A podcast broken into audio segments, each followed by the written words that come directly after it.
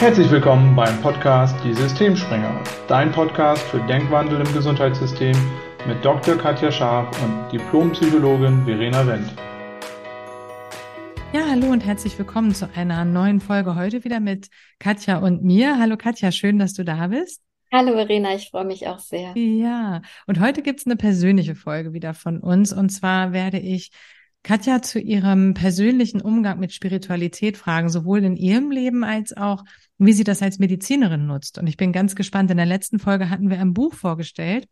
Falls du noch nicht reingehört hast, hör da gerne mal rein, ähm, wo Gott und Medizin sich treffen von Neale Donnet Walsh. Ein wahnsinnig empfehlenswertes Buch. Und da geht es um das Thema Spiritualität in der Medizin. Und Katja, ich würde jetzt gerne mal von dir wissen, wie würdest du dich beschreiben in puncto Spiritualität vielleicht erstmal so in deinem persönlichen Leben? Ja, danke für die Frage, Verena, weil ich werde manchmal gefragt, bist du spirituell? Und dann ist immer die Frage, wie definiert man Spiritualität? Weil Spiritualität wird ja heutzutage eben oft so mit Esoterik und so ein bisschen ähm, ja Hexerei, Humbug, äh, Voodoo verbunden. Ähm, und bei mir ist es so, ich bin ja in der ehemaligen DDR groß geworden und war daher nicht getauft und nicht in der Kirche. Das heißt, ich habe nicht den Bezug zur Kirche und zu Gott an sich. Und das war auch eine Frage, die oft aufgetaucht ist, ja, wenn du nicht an Gott glaubst, woran glaubst du dann? Und das ist so ein Punkt, du kannst spirituell sein, ohne an, an Gott oder diese Dinge zu glauben. Weil für mich bedeutet Spiritualität viel, viel mehr als das. Spiritualität bedeutet für mich ähm, Urvertrauen, Verbundenheit, und zwar Verbundenheit mit, mit allem eigentlich, mit, mit Materie, mit, mit metaphysischen Dingen. Ich glaube daran, dass, dass wir auf dieser Welt sind, um eine Erfahrung zu machen und äh, dass wir eben dieser Erfahrung auch folgen. Ich habe das immer wieder erlebt, äh, dass ich Dinge getan habe, die erstmal vielleicht merkwürdig wirkten, was gerade so Job oder solche Sachen anging. Und meine einzige Begründung war dann immer, ja, ich muss das machen. Ich habe irgendwie das Gefühl, meine Seele ruft mich und ich konnte das gar nicht so in Worte fassen. Und deshalb, um deine Frage zu antworten, ja, ich würde mich als spirituell beschreiben und Spiritualität heißt für mich eben äh, nicht irgendwie zu hoffen und zu beten, sondern wirklich aus seinem Leben das zu machen, wofür wir hier sind. Das heißt wirklich unserer Seele einen Sinn in diesem Leben zu geben. Also ich höre mal ganz gern das Lied von Beyoncé, ähm, wo, es, wo es eben, es gibt so eine Zeile I was here, ich glaube, so heißt das Lied auch. Und wenn ich das höre, bin ich immer ganz berührt. Da geht es eben auch darum, dass ich auf dieser Erde bin, um irgendwas zu hinterlassen, irgendwas Sinnvolles zu tun. Und das verbinde ich persönlich mit, mit Spiritualität. Das heißt, dir hilft auch der spirituelle Zugang dabei, einen Sinn im Leben zu finden oder du hast so schön gesagt, dem, dem Leben einen Sinn zu geben. Weil das ist ja auch eine Lebensfrage, die viele haben. Warum bin ich eigentlich hier? Wozu bin ich hier, wenn ich sowieso wieder sterbe? Was soll das eigentlich alles? Also so eine Lebensfrage, ne? Und da ähm, höre ich so raus für dich, ähm, kannst du quasi deinem Leben, also indem du deinem Leben einen Sinn gibst, sozusagen, folgst du dem Ruf deiner Seele und das ist schon deine, deine Spiritualität, oder? Ja, das würde ich sagen. Und es ist, ist interessant, weil ich habe mir diese Gedanken tatsächlich bis zu dem Zeitpunkt, wo wir uns ja getroffen und verbunden haben und gesagt haben, naja, in der Medizin kannst du Körper und Seele nicht trennen, habe ich mir das nie so bewusst gemacht. Und wenn man das jetzt zurückwirkend sich anguckt, was, was ich gemacht habe, also ich habe Medizin studiert ohne Studiengang, wollte das eigentlich nie machen, weil ich immer Journalistin werden wollte, bin doch Ärztin geworden. Dann habe ich eine endokrinologische Doktorarbeit gemacht, wobei ich immer gesagt habe, Hormone sind mir zu kompliziert, will ich nichts mit zu tun haben. Dann bin ich Diabetologin, Endokrinologin geworden, habe dann irgendwann mich mit Psychosomatik beschäftigt, wollte eine psychotherapeutische Ausbildung machen, ähm, habe dann eine Coaching-Ausbildung gefunden, habe jetzt diesen Zugang eben auch zur Spiritualität noch mehr gefunden. Und wenn man sich das anguckt, sieht es aus, als wäre das immer vorbestimmt gewesen. Das heißt, ich bin dem irgendwie gefolgt, aber das war unbewusst. Das war nicht so, dass ich diesen Plan immer hatte. Und deshalb glaube ich, dass es eben wirklich so ist, wenn, wenn sowas sein soll, dann geschieht das auch. Und ähm, das würde ich sagen, gibt dann eben auch die Ausrichtung. Und je bewusster ich mir dessen jetzt werde und je mehr ich mich damit beschäftige, desto mehr kann ich es jetzt auf bewusster Ebene noch integrieren. Aber ich glaube, Spiritualität ist eben auch was oder diese ganzen Dinge, die da manchmal passieren, wo man denkt, Mensch, das waren alles Zufälle. Ähm, wenn man dann wirklich sich bewusster wird, was möglich ist außerhalb unseres Körpers und außerhalb dieses dreidimensionalen Lebens, was wir haben und darauf bewusst achtet und das integriert, dann fällt einem auf, dass man eben doch einem bestimmten Weg folgt. Mhm. Und ich, und ich glaube auch tatsächlich an die Dinge. Ich, ich habe, ähm, ich glaube an, an Hypnose, ich glaube an diese Erfahrungen, die wir machen, eben nach, nach tiefen Meditationen, wo wir wirklich eben in so einen, so ein Übergangsstadium gehen zwischen wachem Bewusstsein und tiefem Schlaf, so ein Stadium, wo, wo nachweislich medizinisch wissenschaftlich bewiesen auch unter, unser Unterbewusstsein ganz offen ist, wo wir eben manchmal Erfahrungen machen, auch wenn wir einschlafen und dann so Träume haben, ähm, da glaube ich, glaube ich dran, dass das, dass das eben existiert. Mhm. Und wie hilft dir das in Bezug auf, wir hatten ja im Vorfeld auch drüber gesprochen, so die, die Lebensfrage oder beziehungsweise auch die Angst vor dem Tod ist ja ein großes Thema für viele Menschen. Und wir hatten es in der letzten Folge auch beleuchtet, dass es ja auch in der Medizin eine Rolle spielt. Und ich werde dich gleich noch zu der Medizin fragen und zu deiner Arbeit. Aber mich würde interessieren, wie hilft dir deine, dein spiritueller Zugang bei dem Thema Tod?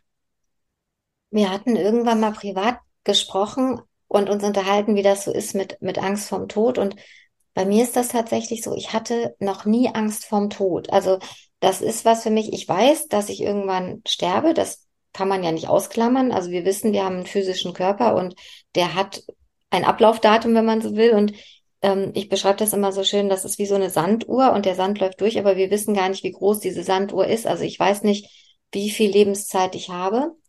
Und für mich ist es aber so, dass ich wirklich immer Dinge gemacht habe, wo ich irgendwie das Gefühl habe, die sind jetzt dran. Ich habe große Berge bestiegen, ich bin tauchen gegangen, ich habe oft Dinge gemacht, wo alle gesagt haben, oh, das ist doch aber jetzt gefährlich, willst du das wirklich machen? Und ich hatte nie eine Frage dazu, zu der Gefahr, in Anführungszeichen, der ich mich möglicherweise aussetze, sondern ich habe immer ein Urvertrauen gehabt und ich habe immer zugestimmt, dass wenn mir was passiert ist, das auch okay ist. Und das habe ich seit ein paar Jahren auch, dass wenn mich jemand fragen würde und ich würde morgen sterben, dann hatte ich ein erfülltes Leben. Also für mich ist es so, die Dinge, die ich machen wollte, habe ich gemacht. Es gibt eigentlich nichts, was ich groß aufgeschoben habe.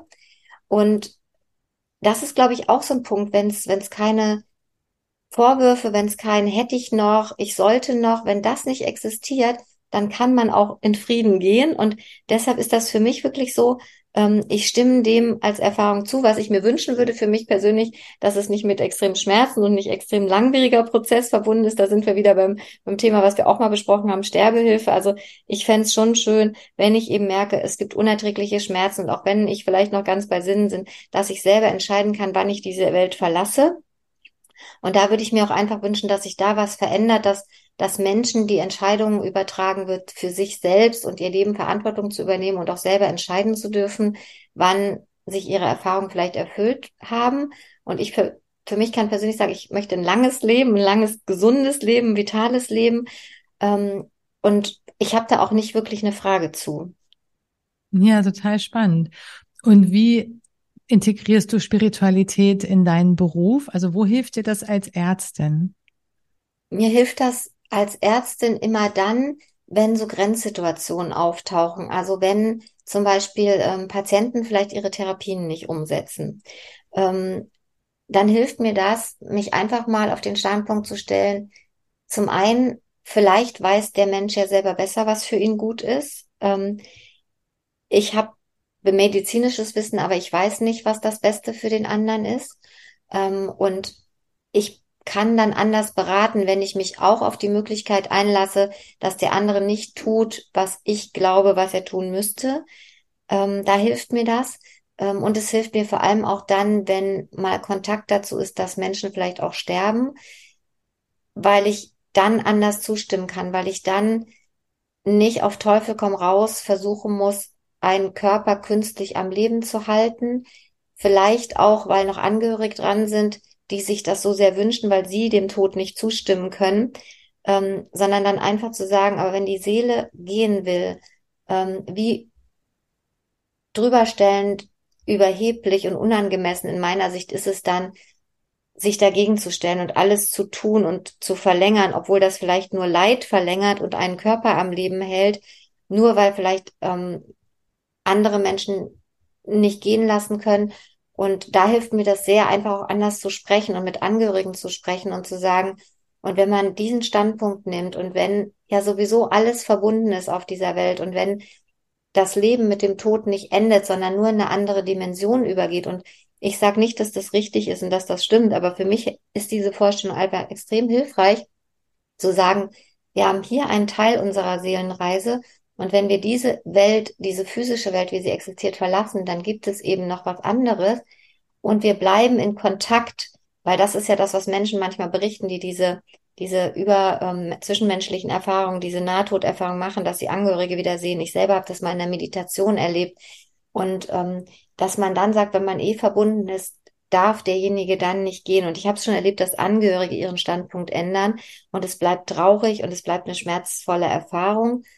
Ähm, und dennoch ist es dann möglich, auch andere gehen zu lassen. Und das finde ich total schön, weil sich dadurch wirklich in Gesprächen manchmal wirklich ganz viel verändert und man merkt richtig, wenn man diese Gespräche führt, wie die Energie sich in dem Raum verändert.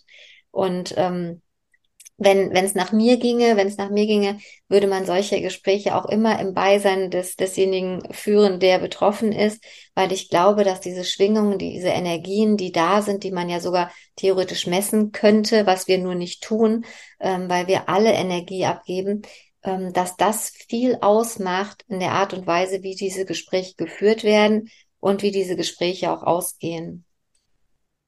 Und glaubst du auch, dass es eine Rolle dabei spielt, wie viel Stress ich als Arzt habe in meinem Berufsalltag, ob ich einen spirituellen Zugang habe oder nicht, weil ihr werdet ja viel mehr als wir jetzt als Psychotherapeuten schon häufiger, je nachdem, was ich jetzt mache als Arzt, aber schon häufiger mit dem Thema Tod konfrontiert.